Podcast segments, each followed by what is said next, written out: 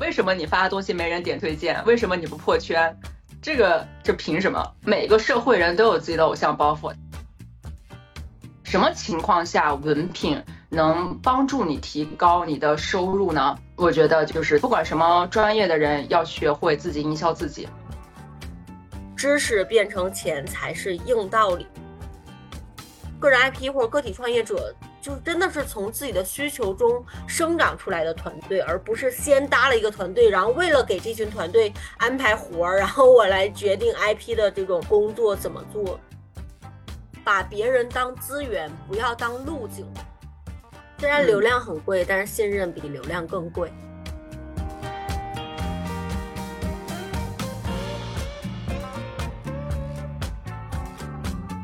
Hello，大家好，欢迎大家来到艺人公司，我是东东。然后今天是采访鸽子的第二期，这个我们第一期和第二期时隔了快三个月哈，然后刚好鸽子的视频号事业也有了突飞猛进的成绩，看他们在朋友圈一路都在好消息啊。今天这个时间感觉刚刚好，十二月了，然后也大家很多人在开启新的一年，布局自己的自媒体事业。那我们请鸽子跟我们聊一聊过去这段时间他的成绩、他的经验，以及对二零二四年的一些预判。那欢迎鸽子来跟我们再做一下自我介绍吧。Hello，大家好，我是视频号的头部知识博主，呃，鸽子师姐。呃，刚刚东东说我们最近的成绩很多，确实也很兴奋，想跟大家分享一下。首先，我们从今年二月份上线第一个课程到现在十二月十个月了哈，我们服务了两千五百多个客户，这对我来说是非常让我惊讶的一个数字，在我之前的公司里面可能做不到这么快。然后第二是很荣幸被微信官方有多次的邀请。然后，另外一方面，我们也开展了各种形态的课程。最早期，我们以为只能做呃录播课，后来因为各种学习付费跟很多前辈学习之后，我们也开设了训练营，开设了呃比如线下课，包括我们现在也开始做我们的圈子产品。所以这相当于这大半年的时间，我把知识付费的整个几乎完整的链路走下来了。那么再往后，可能就是合伙人这种产品就更复杂了。那对于我来说，我觉得像我是从呃在国企上班，然后做到了八月份，我才离职全职做，做到现在这个成绩。我认为我的很多经验可能会给很多在职场中呃在迷茫、在纠结要不要出来，又觉得自己有一技之长的人，可能会有一些启发和参考性。所以今天我觉得跟东东的这个呃播客是很有意义的。哎，刚才鸽子这个成绩我听着都很兴奋啊！就是八月份刚出来的时候，我踩的第一期。对，然后现在三个月多月过去了，好多这个新的新鲜的经验哈，就就分享给大家。然后刚刚其实，在录开头，我还在问鸽子一个问题，就是。怎么看这个自媒体爆火之后各种各样的评论？我就说我最近感受到有一些爆款的内容出来之后，你在私域里其实是不太容易挨骂的，且私域里就是真的大家跟朋友一样，就是有各种各样的反馈，然后你发现，即使是就是负面，他也是因为对你的担心，他会解释他为什么这样评论，但是在公寓里面。真的，大家就是只言片语，哪怕你讲了一百句好话，讲了零点零一句坏话，他揪着那个坏话就会放大。然后我就最近忙于在 这个公益平台跟人吵架，对，然后。那刚才的鸽子介绍当中，我觉得你三个月就是快速的拿到了这些成绩。那其实我们身边也有很多个体创业者，甚至很多曾经非常知名的 IP，在做视频号这件事都没啥成绩。哦，那我就非常好奇了，就是为什么鸽子可以在三个月这么快的出结果？你到底做对了什么呢？呃，首先第一点，我不是从这几个月做起来的。我之前二零一七年底我就上传第一条视频，二零一八年做了很多挑战，就是大家很喜欢看的那种连续 vlog 三十一天啊、一百天这种这种傻傻的挑战，我到现在再也不会做了。然后就大量的这样的训练之后，就慢慢有了一些网感。然后加上第二点，第二点是因为在呃，现在我们看到视频号可能流量比较难起来，但是在去年的时候，二零二二年的时候，我一条视频就能涨粉一万，非常容易涨粉的。你们看到的很多，比如说呃这个平台的肖大业呀，然后 Spencer 啊，就是大大家是在那个时候涨的。为什么那时候涨粉非常容易？就是因为那个时候平台没有多少人在做内容，就是可能你想十四亿的人在用。但是创作者只有一万的时候，你说是不是特别容易？那个时候我看到我的直播的呃数据，就是有多少人观看，就场观有多少就涨多少粉，他就根本就没有百分比，就是百分之百，甚至百分之一百一，我都不知道这百分之多这百分之十哪来的，就是这样的一个结果。所以，呃，比较好的一点是，你过早的拿到了一些基础粉丝量的时候，你在后面再去发内容，你的基础播放量就会相对高一些。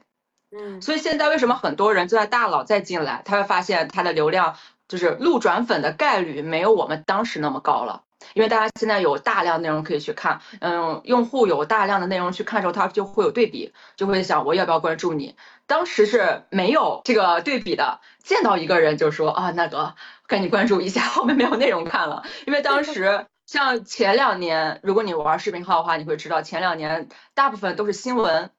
上发的全是新闻啊，连营销号都没有多少。那现在就慢慢有了更多的人去呃做自己的内容了，大家会觉得那我赶紧关注一下，别错过了啊。所以现在来说，我觉得好的是我在红利期进来了，第二是我肯定有之前的积累，然后第三就是呃相对于做视频号来说，跟其他平台视频号更讲究人性。我给你举个例子，比如说我在你知道 MBA 这个圈子就是一个小社会。嗯，那这样的一个小社会，就是大家知道你可以或者你某一方面强，但是大家不一定为你付费，甚至不会不一定为你宣传，就是这个情况。所以在视频号其实也是这样的。为什么自己的内容发到自己的闺蜜圈，大家最多点个赞，但是大家不会为你推荐，这就是人性。所以很多时候，为什么你发现很多很好的内容在别的平台可能会火，但是在视频号这个平台，你要考虑大家啊，我为什么要推荐你呀？啊，我为什么要让身边人看到你呀？你好了，跟我有什么关系？就会有这样的心态，所以不太一样。明白，就是你刚才说这个点，尤其就是非常生活化了。因为我在一个，就就这么讲吧，就比如说我如果在抖音或者其他平台，我点个赞转发一下。跟我无关，我纯粹就是感兴趣而已。但是我在视频号点赞的时候，我真的会慎重，因为他会让我身边的人一眼就看到我在关注什么，我在推荐谁。甚至在某些时候有一个微弱的心理，就是我凭什么点这个赞？尤其他赞还没有那么多的时候，我有一次就是觉察到自己这个心理，我自己都笑了，就是。对，甚至有一些，比如说最近再见爱人，对，有最近再见爱人很火嘛，他有一些爆款视频，我真的蛮认同的，但是我在点赞的时候又会取消掉，就是很奇怪的心理啊，就 是感觉好像在自己家门口摆了个啥的感觉，嗯，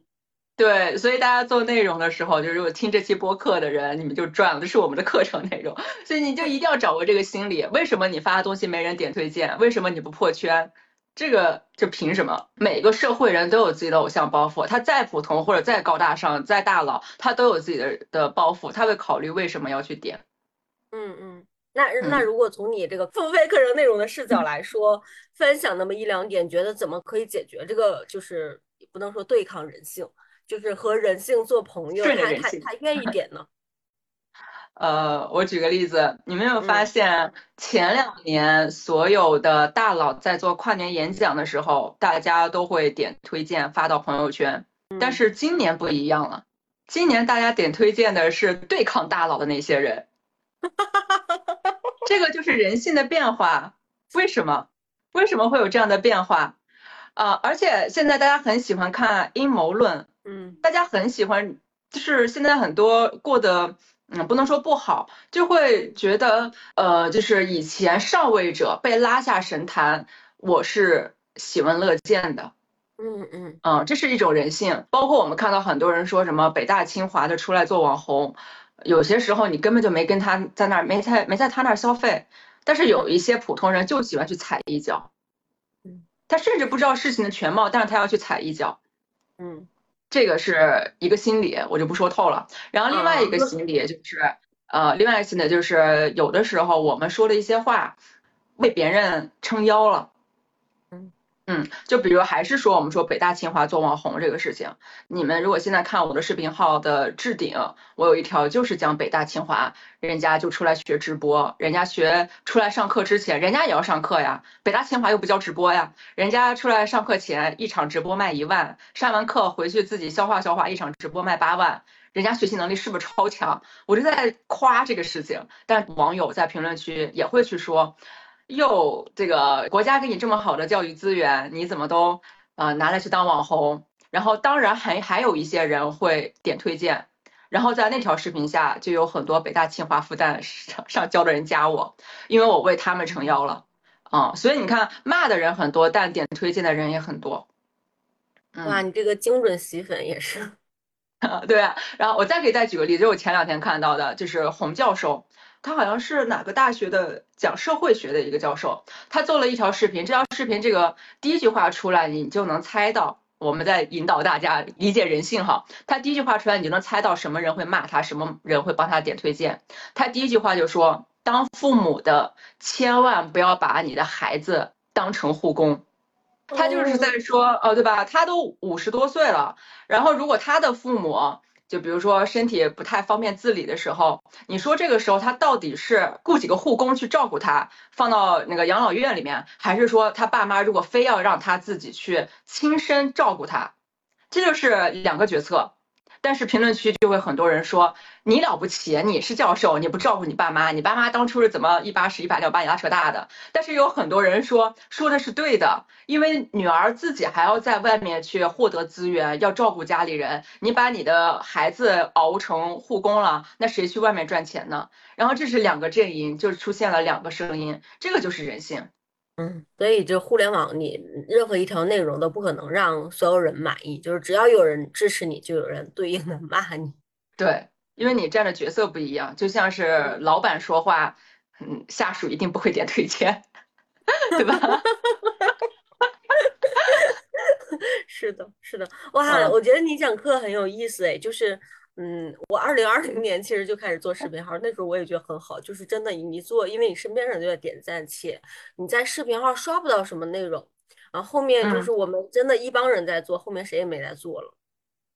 然后好做，我觉得现在已经越来越成熟了，包括电商和对用户，我们这种创作者的变现模式，呃，视频号已经给了很多了，然后规范了很多，是可以来做的。嗯，明白。首先，我先回应一下，我觉得你从人性的这个视角来讲视频号的内容创作，我觉得好有意思哦。就是因为我们也上很多那种创作者课嘛，就是嗯，挺有意思。你讲的这些案例，嗯。然后第二个点就是，嗯，我们上一期采访有聊到，其实你做海外的账号，然后包括当时在抖音也获得了非常大的流量。最终为什么选择在视频号创业，以及你目前摸索下来视频号创业的优劣势是什么呢？劣势就刚才提到的那个人性，嗯，那还有其 他的吗？嗯，其实劣势不是人性，劣呃人性是优势。啊，我反过来说，为什么选择视频号？其实这视频号选择了我。嗯，比如说我在抖音，我已经做了十几万粉丝了，但是我的变现我觉得一般，就是可能每个月多个两三万这个样子，而且是通过我卖书，我很少接到广告，因为我的粉丝画像又不是女性为主，你知道在抖音上面嘛，就或者在其他平台，你的画像如果是女性为主，反而消费品愿意投你广告，但是我的是男性为主，之前啊，现在慢慢恢复了一些。然后在小红书吧也一般，因为你们也知道小红书是给精致的利己主义者看的。然后我也不是个特别精致。你这句话容易挨骂的。哎，真的，我跟你说，我真的很懂人性。你看小红书是不是很多内容大家会点推荐、点收藏或者评论，但大家都是就是不转粉，就是不关注你，对吧？就是我要关注你的门槛很高，你必须让我看的你全是干货，然后对我极度有用。你这一次让我有一个那个情绪价值，我不会关注的，就是精致的利己主义者了。然后就所以在这个平台来讲的话，那确实是视频号我比较有流量。然后除此之外，一方面是三月份的时候，微信官方邀请我去他们线下，所有的平台里面只有微信官方邀请过我，所以这些东西都是平台选择了我，不是我自己做出来的。然后那个时候也是视频号刚刚要起势嘛，等于算今年我记得很清楚，三月二十八号，等于算是腾讯对外宣布了一下，他们要在各个平台怎么去做，怎么扶持电商，怎么扶持教培行业，就这些内容。所以在呃，你说我为什么选择了视频号，其实是综合市场反馈，我在视频号会做的相对于顺利一些。然后你说第二个问题，呃，利弊，其实我认为人性是一个有利的部分。你看，如果说是在其他平台，比如说我有很多粉丝在抖音平台，我抖音平台的粉丝如果去跟他的身边朋友推荐我，大概率这个链路是不通畅的。嗯，呃，哪怕你要把那个链接转发到你的那个转发到你的微信里，大家还要复制粘贴，那个本身就非常不顺畅。第二说，很多人和人之间的就分享转发，它不是在抖音上面的。这是第一个，第二点是什么？就是微信它天然有一个背书的作用，就像刚刚咱们说，为什么不爱点推荐？因为你点了推荐，相当于你为别人背书了。嗯，所以在市面上的这个平台来讲的话，呃，比如说我的我们很多学校的教授老师，他点了一个我的推荐，那整个高校圈都认识我了。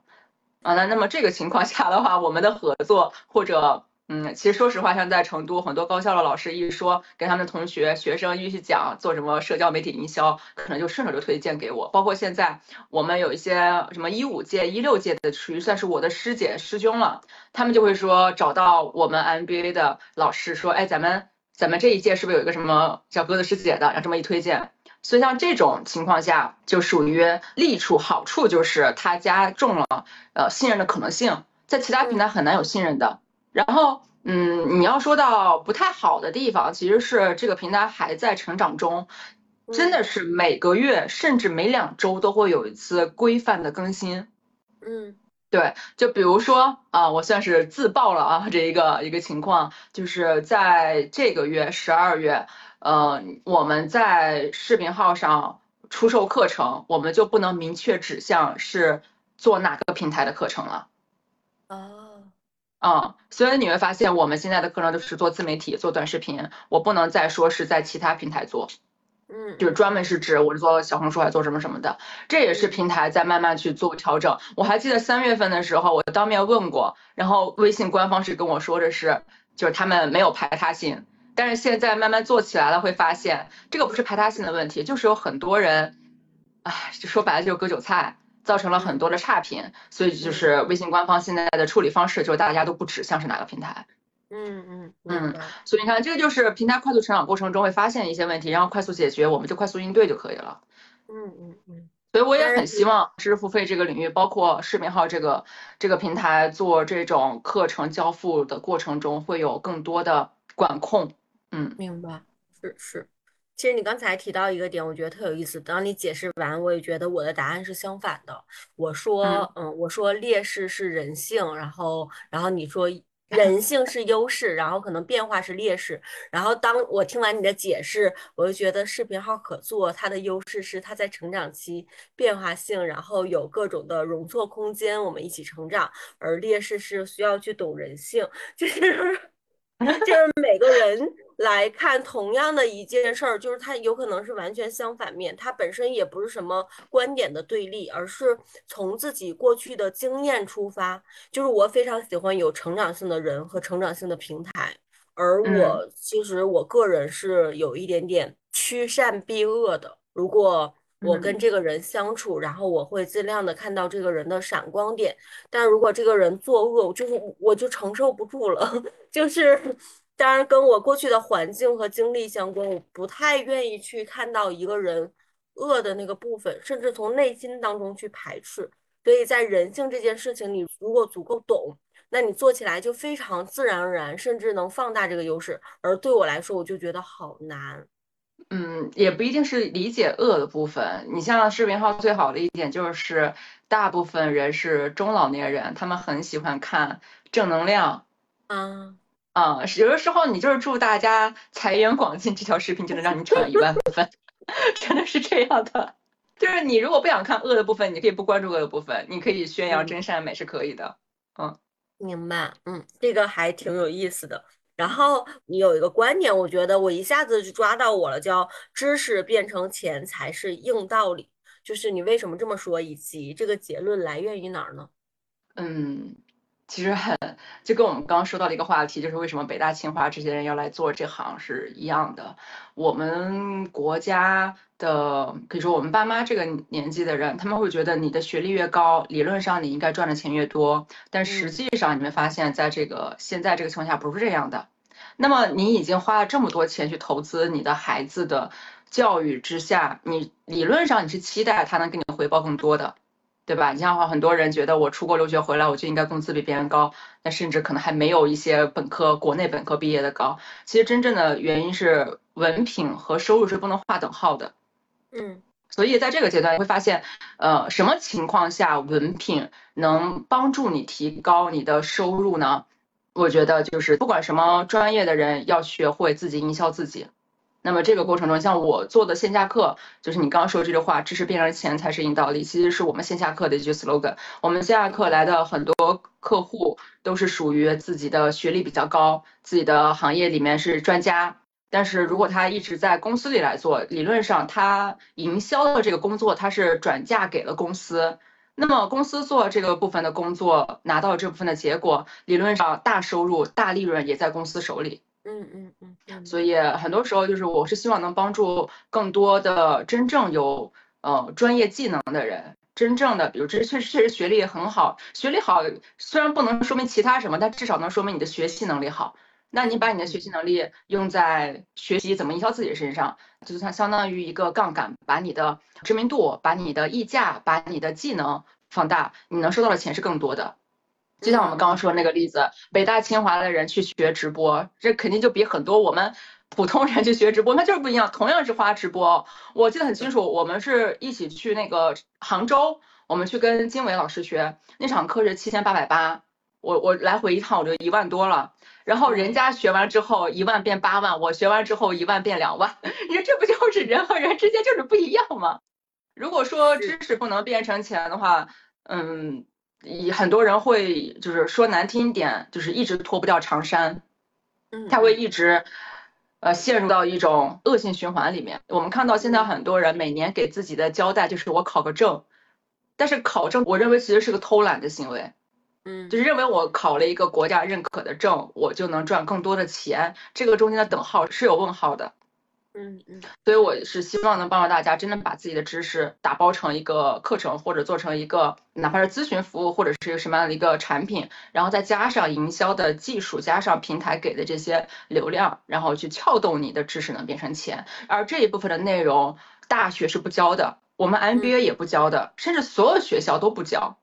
我忽然发现有个视角，就是你刚才在讲的过程中，我前两天看到了一条新闻，我印象还蛮深的。一个嗯，北京某个大学的，就是准教授吧，就是一个三十多岁的一个女生，然后她兼职在做美甲师，然后这个就上了新闻了。嗯，就是因为他自己就是本职内的工作其实也挺忙的，然后有各种各样的竞赛呀，然后要写各种各样的文章之类的，还要上课。嗯，他一个月的收入是八千块钱，就是在当下不是说八千块钱这个收入高低，而其实国家培养他也好，社会培养他也好，自己学也好，他期待是有更高的收入的。而他显而易见能看到的天花板，比如说他的教授或者比他职称职级更高一点的人，可能收入是一万一。所以他有可能努力十年增加三千一个月，所以他就给自己找了一个兼职，就自己来做美甲师这件，好像类似这样的职业吧。然后那个媒体就采访他为什么做这件事情。我当时觉得这件事儿就是都能上新闻了，对于大家的那个 那个差异性感觉蛮大。但可能从我的视角来说，过去因为接触了很多 freelancer，他们做自己喜欢的事情，那个喜欢的事情真的就是跟他的主业毫无关联。就是也也是一样的。那从另外一个视角，你在刚才讲的时候，我觉得，哦，好像你在帮助像刚才讲到的这位女大学老师的这个职业一样，就是还是用他们原来的这个知识，你不用去寻找新的副业，而是把你自己过去的这种经验和能力，用自媒体这种杠杆变成钱。我觉得这个效率可能还是挺高的，嗯。对，我觉得这个就是对于怎么创造财富这个点，是我们在呃父母给我们的教育和学校给我们的教育里面一点都没有的。所以很多人你会发现，现在赚钱的，就是赚的更多钱的是哪种人？是他从原来家庭和学校没有给的这些价值观里面跃迁出来的人。嗯，我觉得社会中有个非常不好的一个现象，就是你学历越高，然后网友好像我不希望能看到你赚大钱，嗯，我就希望你去干科研，干那些伟大的。但是你干那些科研再伟大，你也不能年入千万，你就得赚个八千。我就不希望你，就是大家这种社会的这种观念，我觉得是非常。就什么人能赚大钱呢？什么人能做生意呢？就是专科生，就是那个 学历不好的才能去做生意。你这学历好的，你就不能做生意，不能做网红，你必须做科研。一个这方面，如果说社会没有给这种枷锁，就像我们刚刚说的，很多人会在乎网络上的评价。如果这些北大清华的教授他们不去接受这样的枷锁，他其实反而能把他的学习能力放到更有变现价值和可能性的事情上面。我来跟你们分享一点，就是你刚刚说的这个这个教授去做美甲，你知道 Spencer S Shu 吗？他是在微信公众号年代就是创了第一笔财富的一个人。我付费高价九千八上的第一个线下课也是他的课，四月份去的，他就跟我们分享他是怎么做的，跟你说那个非常像。他出生在宁波，他第一份工作就在宁波的一个高中当英语老师，他就发现他的工资是。五千，然后他的领导好像是七千，这个领导是干了十年的教，就是教师，然后他也会觉得我再干十年，我也就工资多两千，觉得遥遥无期，完全没有什么希望，他就把他高中教师的这个职业辞去了，说当时在宁波那个城市，这是一个所有人都不能接受，并且在骂他异想天开的是一个人，一个一个决策，然后那个时候他就去了香港。去了香港，你说一个大陆人去香港做工作，他也会觉得没有什么，呃，你也拿不太好的机会嘛。他好像当时去读研，读研出来之后，又是到了一个香港的小学去教学，但是他教学的同时，他就去卖保险，然后通过他在公众号去发内容，然后就提炼出一句 slogan，到香港找 S 叔，然后那个时候很火，大陆人到香港买保险的嘛。然后他就有第一桶金，做到什么情况下，全香港卖保险的人都在跟他学怎么写公众号，吸引大陆的人来找我成交保险。然后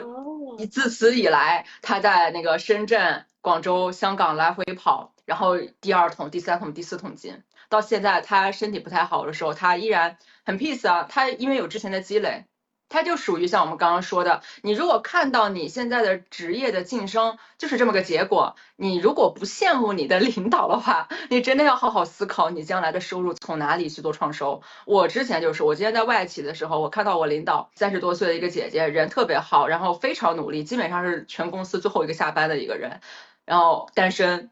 我就会觉得我想成为他这样吗？就不是说单不单身的问题，是其实他没有。其他生活了，他的生活全围绕着这个公司，围绕这个品牌，然后加上他的收入，我觉得，嗯，就算是我当时是他这样的收入，我也不会觉得很快乐。所以在基于这个情况下，我既然不羡慕我的领导，我也不想成为我的领导，那我肯定要找另外的一条路来走。嗯嗯嗯，呃，你这个我忽然想起，我十年前离职，不对，八年前离职，就是我在也是在一个高校里面教书，然后那个时候一个月的工资到我手里是一千八百五，我印象非常非常深。然后我们因为也是在高校里面嘛，然后那个有个教授，就那个阿姨是就是家里认识的人，她说东东，你看就是在你再努力个三十年，就像阿姨一样评个那个副高，然后还可以就是偶尔来上课，然后一个月工资有五六千块钱的退休金，然后自由自在的带着孙子。当时我我真的 是我一下子就。一下，你能 你能知道我当时的震惊吗？就是一方面就觉得啊，我的人生一下就坐在了我的旁边，就我三十年后的人生就在那，然后然后对方还很高兴，然后我感受到我的不高兴，的时候我那个时候还不像现在这么确信。我说啊，我为什么不想成为他？就是那种那种感觉。然后出来之后发现，哎呀，就是也经历了很多挫折。但今天跟你录这个节目，再回看。八年前那个选择，别人觉得你好，真的好傻逼啊！就是那么稳定的工作，然后对于一个女孩来说，有了稳定的家庭、稳定的事业，大家好像不需要你赚多少钱，这个稳定大于一切，或者看似体面大于一切。而体面之下，你到底过得好不好，身心是否愉悦，你的收入能不能过上你想要生活，大家不 care。就是其实回过头来，今天说没有人真的能为你的人生负责，以及你到底想要什么样的生活，真的自己来的。但是如果此刻听到这一期播客的朋友，你围观一下你身边的领导。如 果他的人生并不是你想要的，你可以加速一下离职这个计划。但是如果你遇到了一个不错的老板，你未来三年、五年甚至一年后的人生跟他是相近的，OK，那就再忍一忍，熬一熬，继续干下去吧。对，还有一个补充一点就是，不要去听从那些失败者的建议。但是失败这个是每个人的价值观不一样，有的人是觉得收入低算失败，有的人觉得不结婚算失败，这看你自己的价值观。但是千万不要听那些，就比如我们说的领导，如果这些领导的收入你也不羡慕，他的生活状态你也不羡慕，那你干嘛要去听他的 PUA 吗？是吧？笑死了，这是是这样，就是这样能鼓吹一大帮，就大家也不要盲目裸辞啊。这是鸽子我们俩的，就是呃。呃，最新新跟古典老师学的一个词，一句话叫“把别人当资源，不要当路径”。翻译过来就是鸽子。我们今天所有的结论也好，或者故事也好，观点也好，你只能把它作为资源之一。嗯，你的信息只能作为参考，但不要当路径。不是我们说，哎，辞职吧，你的老你的老板你不羡慕，然后你就辞职了，回来说，哎，鸽子们都能，你们要对我负责，负不了这个责哈，就是。把别人当资源，嗯，而不是要当路径。我补充一下，其实大家应该把所有的博主都当做资源的来源之一。我们现在很多呃年轻人在迷茫的时候，会觉得我没有办法破圈，我身边的人我都呃不羡慕他们的价值观，我也不认同。你想破圈怎么办？其实听这些呃非常非常好的播客，或者你跟随一些非常好的博主，呃是很好的。啊，但是这些博主只能当做你信息来源的一个触角，每一个触角不能成为唯一的一条路，嗯，不能就是一条路走到黑。呃，有些触角是非常好的，比如说我，我一八年的时候非常喜欢你好竹子这个账号，嗯嗯，然后我因为特别喜欢竹子，我申请了去英国留学，拿到了五个 offer，然后就特别想去体验英国的这种文化，就是这种文化。造就了这样的一个非常有创造性的博主，然后一九年就去了澳洲，先先去提前感受了一下，然后经历了这一些，才是是可以说是这样塑就了我现在这个状态啊。所以说大家要去看很多内容，要去看很多博主他是怎么形成他现在的自己，但是要考虑一点啊，就刚刚门东东说，大家考虑一点就是，我之前也有人问过我，呃，觉得什么情况下可以裸辞啊？我当时开玩笑说了一句，你有。你有靠自己赚到一百万的时候，你就可以裸辞。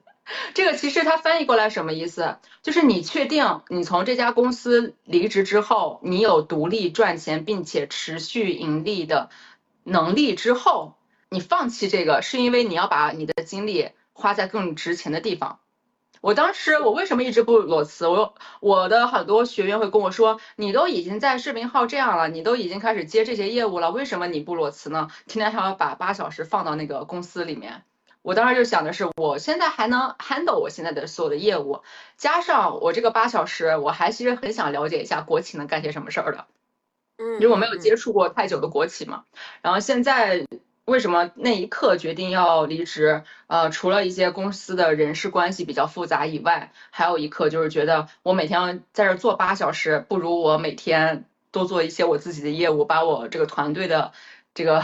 收拾一下，我团队这整个规划一下，就觉得这个精力放在哪儿更值钱，我就放在哪儿。呃，没有特别到那个时候，一切都水到渠成。如果大家现在还在纠结要不要离职，其实你说明你还没有非常好的一个选择。嗯嗯嗯，对，那我我刚才说的这个，我刚好翻到思思前段时间在她的那个群里聊到一段话，我觉得作为我们刚才这个一个要不要裸辞的一个补充哈，他说做内容、做账号、做 IP，其实就是在反复刮彩票，你在刮一个概率非常低的彩票，你要做的事情就是刮的足时间足够长，而且刮的过程中足够轻松。你不能让自己太痛苦，最终有一天你会刮到属于自己的那张彩票。但是在刮出五百万之前，最好不要掀老板的桌子，因为你需要有人给你交社保。就是，当然这五百万也不是一个绝对值，包括鸽子说一百万也不是绝对值，因为你自己想要的生活需要多少钱是由你自己来衡量的。当然，我们这一段的讨论就是说，嗯，其实自媒体或者做内容也好，它是一个杠杆。大家有没有看到？其实鸽子在筛选学员的时候，我们上一期也聊到。就是他筛选学员是有一定技能的人，而不是一个零基础的小白。然后我也没有我的内容创作能力，我也没有我做课的能力，呃，方方面面我也没有剪视频的能力。然后我就从零开始做，能不能做能？但是他那个过程会有点漫长。所以其实上期我们聊到鸽子现在筛选用户的时候，都是有一定的技能的人，包括他身边 MBA 同学，就学习能力也非常强。它是把它作为杠杆吧，但核心就是你有那个东西，然后这个杠杆起来才发挥作用。对我现在认为做自媒体，说句绝对的话啊，普通人是不要尝试做自媒体的。就是做自媒体，它是放大你的业务，放大你的技能。如果你什么都没有的情况下，你做自媒体，你是没有东西可以输出的。那你没有东西输出怎么办？你只能东抄抄西抄抄，你成为一个搬运工。那这个不是一个成长的职业，对你来说，所以我们很多我们同行最怕接的就是，嗯，说说的比较难听，就是最怕接的就是宝妈，嗯，就就蛮怕的，加一加一，是就是蛮怕的，就是呃，我们很能理解宝妈，因为像我可能过两年也要成为宝妈了，所以在我的在我成为宝妈之前，我要快速的打造我自己的商业帝国，就哪怕我不在，我也有一个事业，有个团队可以自己跑的这种情况。那如果有些宝妈就是她完全属于社会资源也没有了，然后在家庭里百分之百的时间都是在围绕着孩子，那这个情况下你没有输入的话，你怎么去输出？最怕的就是这个。我们不是说针对宝妈这个身份，是一个人没有大量的输入时候，你是没有办法去输出的，你只能东抄抄西抄抄，你抄可不是算输入啊，你抄只能算白嫖。所以在这种情况下，我们是确实是要选择。嗯，就自己有些积累的人，加上什么呢？我们是很希望自己能帮助人拿到真正的结果的。嗯，像我们现在也会接一些私教陪跑的这个学员，我们的一个要求就是他起码他的私域有一万人以上，加上他是有一些成绩的，不然他拿不到结果，我们的团队花三个月时间就是白花。明白，你这个标准好高啊！我私域里都没有一万人，就五千人。呃，你你们的情况不一样，因为你的思域比较精准，很多是做博主那个流量比较泛，进来的人不一定百分之百是要，你的流量还是比较精准的。明白，嗯嗯，哎，还挺有意思的，就是其实我我在这儿本来真的很想展开很多，就是为什么现在知识付费或者内容创作者就是。加引号的阶段性放弃宝妈这个群体，包括我过去有一段时间的工作也大量接触宝妈，不是说这个群体怎么样，而是我会发现，在服务的过程中，这个群体需要先去建立自信，嗯，先去建立做事儿的自信，需要一些情绪价值。其实市面上也有一些呃组织或者社群是能提供这样的价值的，所以其实如果今天有宝妈这个群体听到了这一期的，嗯。这这这类朋友们，我觉得判断自己当下的需要，你是需要一些心力上的支持，还是一些技术上的提升，还是些一些变现上的需求？就是它其实我个人觉得它是三个事儿哈，因为你的重点会不一样。对，就是也没有觉得说哪个群体更好或者更差，每个人都有自己服务的那个群体。如果门东东是呃两年前的门东东能提供很多情绪价值，那我服务宝妈这个群体再合适不过了。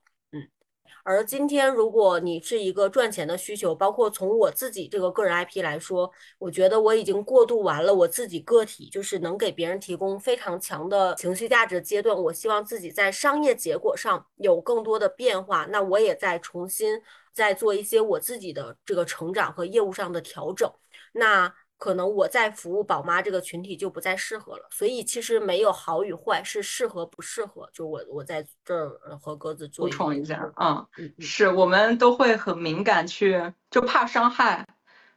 因为我我们我们将来都会成为宝妈的，我们也不希望被别人这样。但实际上是说，我们现在这个阶段提供的服务不太适合这个人群，就包括我会我会拒绝很多客户。就是我们上一期的线下课是周六开，然后有的人周五就非要来付费，要说问我们在哪个机场降落比较比较近，然后我就一直在劝退他，因为他实际上他想要的和我们提供的是不匹配的，所以这个情况下并不是宝妈人群怎么样，他是属于属于一个当时的客户，他每个月已经变现一百多万了。我们教的还是那些还没有变现这么多的人，你来其实就是感受一下，就是可能你的收获是浪费了两天。所以我就当时就劝退了。所以说这个并不是说哪个人群不好，只是我们现在服务的人群不是这样的人群。将来如果你付费了，可能你会有失望。所以我们是尽量要降低。口碑这个不好的可能性，对，是这样的一个目的。嗯，是的。其实，因为我们现在做个体创业这个群体，大家其实那天我们还在聊，就是加引号的，就是老黄说做自己模型，就是每个人其实就能服务好那么一小波人。我们把这个流量产品打磨好就足够了。如果你很喜欢我，那你就可以关注我自媒体的内容就好了，或者参加一些线下活动。而我的产品能精准的服务谁，其实对于每个 IP 来说，它是非常明确的。越有良心的 IP，真的越会拒绝你，因为他知道他核心能给你带来什么价值，他不想为了收你这个钱而骗你，加引号的骗你。所以我觉得就是大家珍惜那些 拒绝你的人啊，有可能就是 或者他经历了很多这种。客户的服务非常精准，嗯，后面就是咱们问鸽子来输出一些上课内容了，后面就问的，对，第一个是知识 IP 定位的三大黄金原则是什么？服务了两千多人之后，呃，其实我们刚刚有聊到第一个原则就是人群，人群要极度的精准。有一个案例是我们上课中会提到的，然后这个案例已经能反映出我们说的三个黄金了。一个是我们先说三个黄金是什么模型，一个是说，呃，一个原则就是人群要极度精准，第二你是产品要呃极度明确，第三是交付要极度的清晰。嗯，啊，大家可以拿纸笔记一下，这个是付费八千八听到的东西。好，呃，一个是什么？我们举个例子，我们之前上课提到过一个，就哪怕是剪辑课，你有调查过剪辑课在市面上有多少种价格吗？你猜一个剪辑课，如果说十六节，应该卖多少钱？录播课吗？录播。嗯，二九九到六九九。那你猜，如果它是个训练营，应该卖多少钱？嗯，录播课加训练营的交付吗？嗯，一二九九。好，我给你看，给你说下一个知识博主知识付费的真相哈。我们现在搜抖音上面搜剪辑课，卖的最好的是十一块钱十六节课。啊？对，十一块钱十六节课，它里面不仅教剪映啊，还要教 AE，还要教 PR，对，然后非常炫酷的剪辑，十一块钱十六节。我天呐，我震惊了，我真的震惊了。对？然后他的人群。我们就能想到，我们说第一个原则就是人群，就是人家想学这个技术，单纯想学这个技术，他可能为了这个技术，他能付个非常低的价格，他希望能付这十一块钱，他可能希望能撬动几百块钱或者几千块钱，希望能剪出一些视频，在抖音或者什么平台里面呢，非常炫酷的，让人觉得啊有流量关注一下，然后以期这些流量能成为他的粉丝，以期这这些呃这些，因为有这么多的粉丝之后，他能找到带货，能接到广告。这是目目标人群，这是这个课的目标人群可能有的期望。天呐，对吧？我从来没有接触过的人群。好，然后第二类，所以说呃有一些就是可能自己没有核心竞争力的，我说直白点，他可能会希望通过学一个小小的技术能撬动很大的。然后第二种是什么呢？我们说加训练营，你知道视频号上有一个头部博主叫凯丽鹏吗？硅谷的一个博主，我就说他呀，他的训练营不是卖一二九九吗？啊，你说的是 AI 课，他的 AI 课是一二九九，然后他把他的剪辑师的剪辑课做出来了，上一期是一千九百九十九，现在是两千一百六，好像，呃，七节课，嗯，然后这还没有到头哦，还没有到头，哦，你再看他这个剪辑师呢，好像是韩国学导演的。就是还是有一些 IP 属性的，然后你想，你看他把凯丽鹏的视频剪的还是挺专业的，很像一期期节目的这种，出品又快又专业。那什么样的人会买他的这个训练营呢？可能跟刚刚那群人又不一样，他想要更深入的，对吧？可能这些剪辑师出来的时候服务咱们这样的 IP，咱们这样的 IP 能雇他，可能一条视频几百块钱，或者一个月包个几千小一万这种的，他服务的人群也不一样。我们这是这已经是两类人群了。第三类，你知道自然流瑶瑶吗？嗯，知道。然后他们有一个孵化手的训练营，五千多，十四天，好像是十四天，如果没记错的话，可以后面再看一下。然后这个训练营呢，五千多块钱，它又不一样了。说起来是孵化手，其实就是我们在自然流的拍摄之后，然后这个孵化手呢，把他的视频重构。可能咱们现在聊了两个小时，他把最后一句话放到第一句话，就是这个孵化手本身它有流量意识，它就跟前面这两个人群又不一样了。是的，对不对？第一个人群上十一块钱这个课的人群，他可能是抄抄别人的视频，照着剪一剪。第二个人群是 IP 给他下单，他根据 IP 的诉求去剪。第三个人群孵化手就是我来主导 IP 讲什么内容，我来主导 IP 的视频是什么样的。这三个人群的产品本质上来说都是剪辑。那其实教这个五千多块钱的这个训练营的这个老师，他教的剪辑的技术还是最简单的，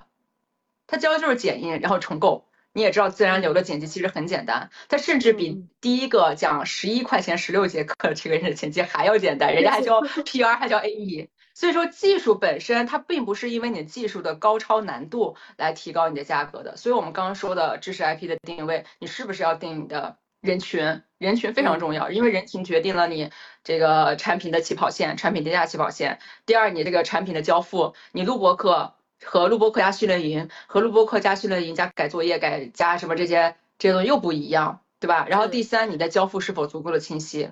嗯，太是不是对吧？这个非常重要。我们之前有一个产品，就是我发现要改一部分的那个 清晰度，就是什么？就是比如说我们现在会有一个二九九的课程，这是一个体验课。二九九的体验课，它就意味着我们不可能有太重的服务，就是录播你自己看。但是有的人会有误会，觉得二九九我就应该二十四小时 on call，你随时找我，我随时应该回复你。真的有这样的客户，所以我真的是。就是自断现金流啊！我自己在我的这个课程描述上面写非常清楚，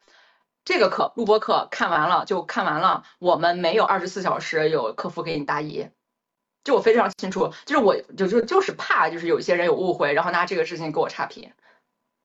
嗯，所以这个时候就是你如果交付足够的清晰，你的差评的这个概率其实会相对小一点，是的，所以说知识知识博主只要掌握好这三点，起码你的坑会少一大半儿，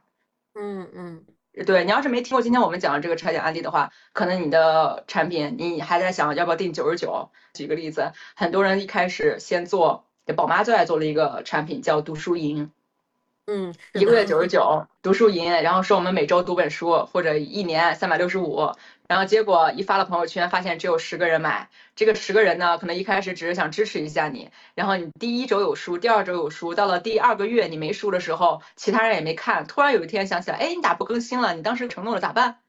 这个是不是属于你的产品定价的时候其实就有问题？你的交付定价时候也有问题？你的人群其实设置的也也不是一个能陪着你一起完成一个目标的人。你的产品设置有问题，这是知识博主其实都要掌握好这三点。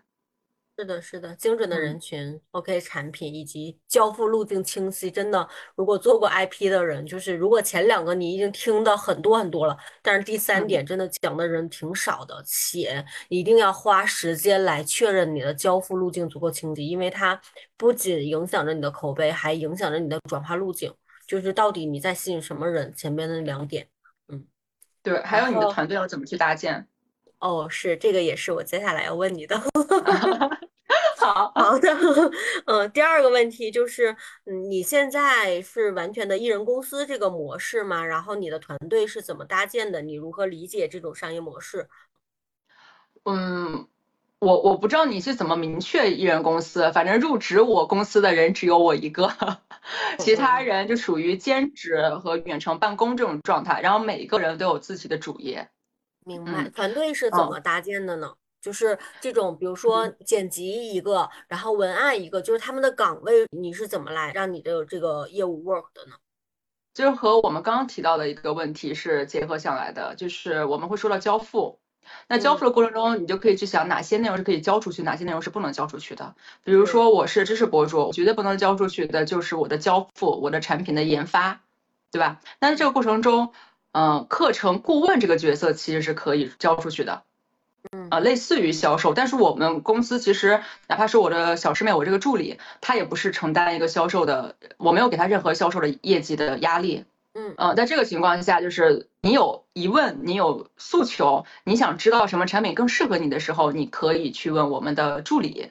这个精力我就可以抽出来去研发我的课程，去研发我的内容。啊，这个是我们根据我们的交付来做的。第二是说，我要持续生产，因为我毕毕竟还是个博主，我要持续生产内容。这个内容中关键性的文字和录制肯定是我本人，嗯，但是剪辑我是交给了一个外包的一个人。嗯，而这个剪辑呢，也跟他说，我刚刚说那个剪辑的课程，因为我这个剪辑的这个，呃，这个人也是我的呃校友会的成员，是我高端产品的一个一个成员，因为我帮他要去定他的课程，定他的产品的时候，我是做了一些市场调研，然后剪辑是可以交出去的。然后现在我们还有一个就是设计这个板块，我们是按单去结算的，因为我们的设计并不是我不是每天都有新的课程要研发，我可能两个月迭代一次，所以我们就是按。一次一套课程的什么海报啊，什么封面图啊这些去结转一次。然后我们现在在探索另外一个板块，就是呃，我有自己的咨询陪跑。那咨询陪跑的过程中，有一些工作，比如说调研类的工作，我就可以交给我的这个咨询顾问来帮我一起做啊。但是从内容方面和课程方面，还是我本人去交付。嗯，就等于说支撑我们去做所有决策的这些呃资料，我去交给另外一个人来做。所以目前来说，我这样的一个团队是我们所有的人都是根据我们业务需求去创造的，去建设的这个岗位，没有一个岗位是好像别人都有我就要有的这种。比如说，很多人都在想什么操盘手，嗯嗯，当然操盘手很重要，我也很想找个操盘手，但是现在操盘手良莠不齐，然后还有一些人在。培训操盘手就是 没有那么多 IP 让你来操盘的，所以有一些，所以我们在选择的时候，对吧？你看像现在我就是我属于我自己的操盘手，嗯，对吧？啊，呃，然后操盘手分很多种，什么直播操盘手，什么流量操盘手，以什么销售操盘手，有很多种。所以在这个阶段中，我这样的团队是。嗯，我我觉得啊，就是很多人会说，你要看别人的团队怎么去达到，呃，其实只能当做我们刚刚说的信息的来源的触角，只能作为参考，没有一个 IP 的团队是可以百分之百适合你的。是的，是的。嗯，因为为什么问你这个问题？我觉得我们基本相似，一部分就是属于呃按件儿的外包，那有一部分可能是长期的相对项目制合作，对你的业务也足够熟悉。就是明年想研究，嗯，十家就是五百到一千万左右的这种组织模型，这种组织我发现它其实有一些基础的规律，比如说现在来说，剪辑和设计这两个岗位，它就可以按件儿外包的，嗯，那还有一些岗位其实是根据这个 IP 的实际诉求和能力模型生长出来的，这个是需要其实一起去磨合的，以及跟你的产品矩阵啊息息相关。对，所以，所以在磨这个东西，你会发现市面上没有一个成熟的经验，说我告诉你一二三四，你就按照这个方式去打团队吧。或者像那种大厂的模型，需要一一个就是人力资源总监，然后呃，按照全年的这种什么战略、战术目标，然后来搭全职的团队。就是个人 IP 或者个体创业者。就是真的是从自己的需求中生长出来的团队，而不是先搭了一个团队，然后为了给这群团队安排活儿，然后我来决定 IP 的这种工作怎么做。就是我觉得这个事儿还蛮新的，也蛮有意思的。后面期待跟格子你跑出来更多的经验，我们一起有更多交流。对，包括我们校友会有个成员前两天去上群享，就是刘思义的课。他们那个私域课九千九百八，我当时就很动心，因为我很想了解他们那个模式，但是这个信息差就要花九千九百八，来回一趟又一万多。然后我就问我这个校友会的这个这个人，我就说你上完课什么感受？他们两个人去一起去上的，一万七。嗯。然后他说，他们的打法就是很，就是我们说的颗粒度比较细。我们现在这种团队就是没有办法复刻的，没有办法。对我们来说，就跟上了一堂课就知道别人我大佬是这么玩的，但是我们没办法复刻。人家团队三十个人，四个操盘手，我们现在找一个操盘手困难。然后人家的销售怎么去做的，这些这些东西，我们就算知道了，也没办法用到自己的团队里面。嗯，是的，是的，嗯，嗯，用用的我。一方面是看得见的，知道哦，原来人家是那么做的，以及还有一个另外很重要的，我觉得大家要学的或者需要做的，就是你自己能做到哪种，就是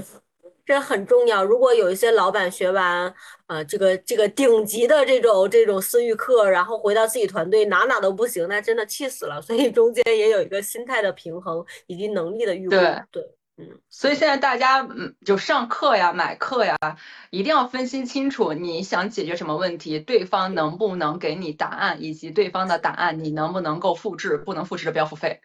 啊，我的很多线下课的成员，对我很多线下课的成员就是非常明确，非常明确，他就是要复刻我的模式，然后也确定我的模式只能帮他解决一百万，就是就一到一百万的这个路径。你要想赚的更多，你要搭更多的团队，我给不了。因为我这边的就没有这么这个答案给你。嗯，我觉得你这个定位好清晰，以及我看你的视频，我会觉得说，哦，好像就是我也可以接近的感觉。而而有一些老师的直播间，因为有编导团队，然后有各种各样的，你会发现搞不来呀。录一期节目一个月过去了，然后发现你的产出真的效率非常高，我有大量的试错成本，然后。去学，然后且这个阶段非常明确，大家从几十万到百万，然后自你刚好你自己也跑出来了，且都是新鲜的经验，还不是一个上一阶段的经验，就一边跑一边带，我觉得这样就是以教为学，从做中学，效率是最高的。嗯，对。然后最后一个问题哈，就是。现在也十二月份了，很多人在，很多 IP 们也开始在规划布局。我最近被问的最多的问题也是，我到底弄小红书还是视频号？没办法给你一个答案。就是今天一个，我做视频，我推荐你做视频；我做小红书，推荐你做小红书。就是那个答案其实是根据自己的产品。定位诉求方方面面来的，那我们没有办法给这样一个答案。但是对于鸽子来说，你做视频号这么久，就是能跟我们分享一下如何布局二零二四年短视频的这种商业流量吗？我看这也是大课内容。是的，呃，因为我们来上大课的人他已经很明确要做视频号了，但是对于我早期来说，嗯，要看大家的情况，分两种。如果你现在没有自己明确的业务的话。你不知道卖什么，你想去卖标品，就是带货或者接别人的广告。你本来心想赚第一波流量，这样的人，你就把你的内容全网发，市场会告诉你你要到哪做的。就跟我早年到处发，我油管我也发，TK 我也发，他最后告诉我的是视频号告诉我我可以在这边深耕，所以你会让市场告诉你。然后呃，另外一种人就是如果你有明确的业务了，你肯定是知道你的客户是什么样的画像啊。不同平台的人群画像不一样啊，对吧？如果你是做那个呃银发经济的，你跑小红书肯定不对啊。所以你到底选哪个平台，你就要你你选哪个平台要根据你的情况，你到底是卖标品还是卖这个非标品？你非标品要看你的人群在哪，你就往哪做这一点。然后说到具体到商业商业流量这个板块，其实也根据你的内容来看，就是嗯。我们我现在给的就是延展一下给大家的建议啊，就是因为我已经跑了一年做知识博主，包括我们现在有很多同行，我不知道你有没有这个体验，就是你一旦有了一个大的收入或者有一第一桶金或者一桶金之后，你紧接着就是会生病，你有这个体验过吗？我我没有生病，但是我身边很多赚到钱的认识的 IP，第一件事，尤其赚到大钱之后啊。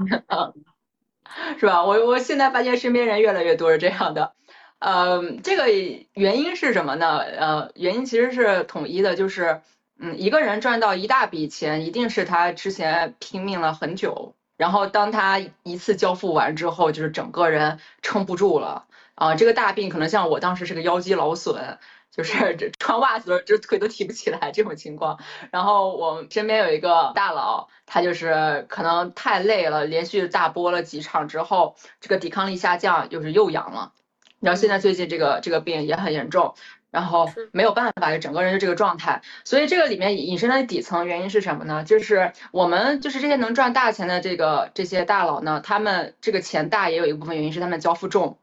这就是为什么我引出到下一步，就是所有做知识博主或者做个人 IP，如果你是卖非标品，如果你是卖非标品的话，理论上你一定有很多的服务成本，你个人的心力在里面。那么我们之前上那个润语的课，当场我就提出来一个现象，所有做知识博主卖非标品的人都特别羡慕去做直播带货的，因为直播带货我们有后面的交付，对吧？直播带货其实一个产品发出去是人家品牌方去交付，售后也是品牌方的。跟我博主其实是没有太大的关系，我博主其实就是审核产品和选品，我博主只要确定这个品确实呃没有太大的这个售后的风险，确实是个好的品，我就可以去带了。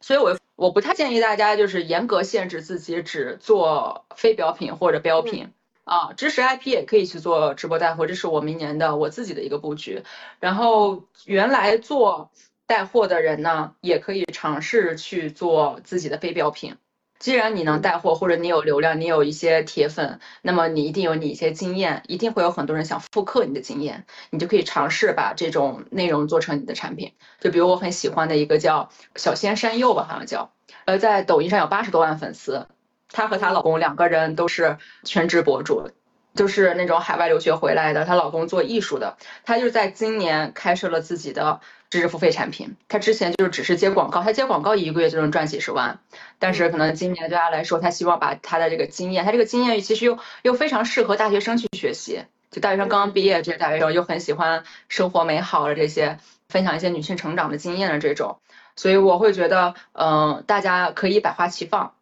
是的，是的。嗯，借着一鸽子这句话，就是也是我就是做了这几十期采访，以及我做知识付费快七年的一个反馈，就是很多人都说知识付费不好做了，我的观点反而相反，我觉得不好好做知识付费的人不好做了，而真正在一线拿到经验，可以不断的拿到结果，且带别人拿到结果的人会越来越好做。嗯，对。还有说为什么说现在知识付费不好做？我觉得是两个原因，一个是当然市场竞争越来越多了。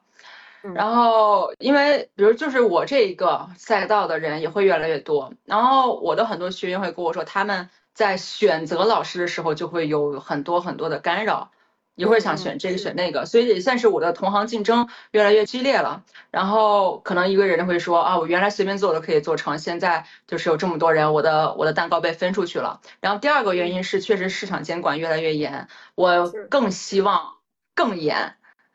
就是因为。前面大家在选择的时候有这么多的纠结，就是发现这些纠结的里面很多就是我们所谓的镰刀。如果市场监管把这些镰刀去掉了，那可能你真正，嗯，我们说良币就出来了，劣币就走了。我不希望就是没有监管之后是劣币驱逐良币。我我现在付费的很多课程，因为我每次要。呃，升为一个产品，比如说我要把训练营升为成一个线下课的时候，我就要去买很多线下课，线下课就很贵，来回成本都是要一万的。那这个过程中，我也发现有些线下课，那也不能说是割韭菜吧，有些线下课真的是那个交付非常的不是很适合真正有需求的、有业务的人去看的。所以这个过程中，我希望这个监管机制和客户评价机制要更加的清晰，然后同时我也希望有一些机制是能保护知识 IP 的。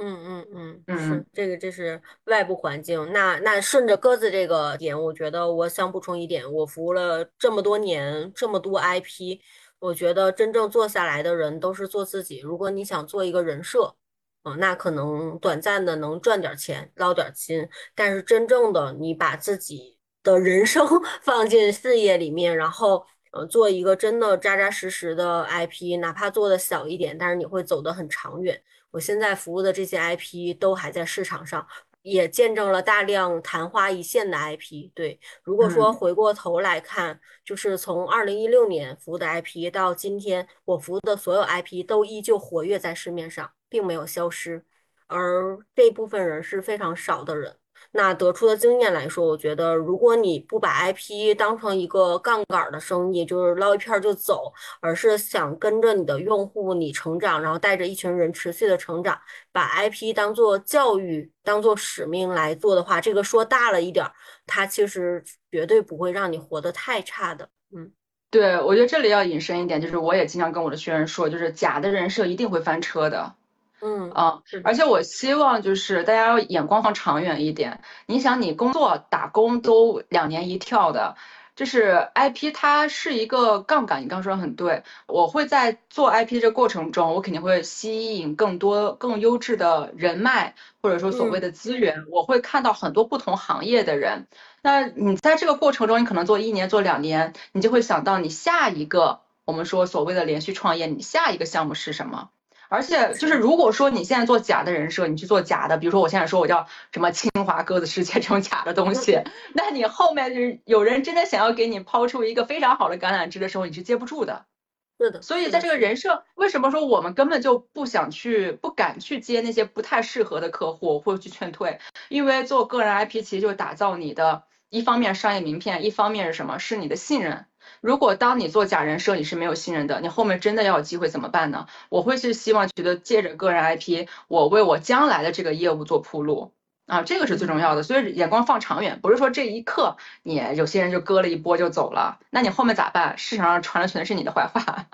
是吧？是的，虽然流量很贵，但是信任比流量更贵。对对，你这话说太对了。是的。好的，那我基本没有什么，我觉得各自已经非常掏心掏肺了。大家在评论区记笔记的时候，哪怕你记住了其中那么一两点，甚至是。关于复评，你的心态和你的方式是什么？我觉得都会非常有收获。嗯，然后这一期节目出来了，也快迎接新的一年了。期待发布的时候，大家可以在评论区记下你的笔记，以及记下你二零二四年的这个自媒体目标哈。嗯，然后我们隔一段时间过来看一看啊。非常感谢各自的分享。然后期待二零二四年更高峰相见。对，好，很期待大家的那个回应，我会在评论区看大家的笔记的。好的，好的，这两个老师啊，这一期就是。嗯，好的，那谢谢鸽子，我们跟大家说再见了，拜拜，拜拜。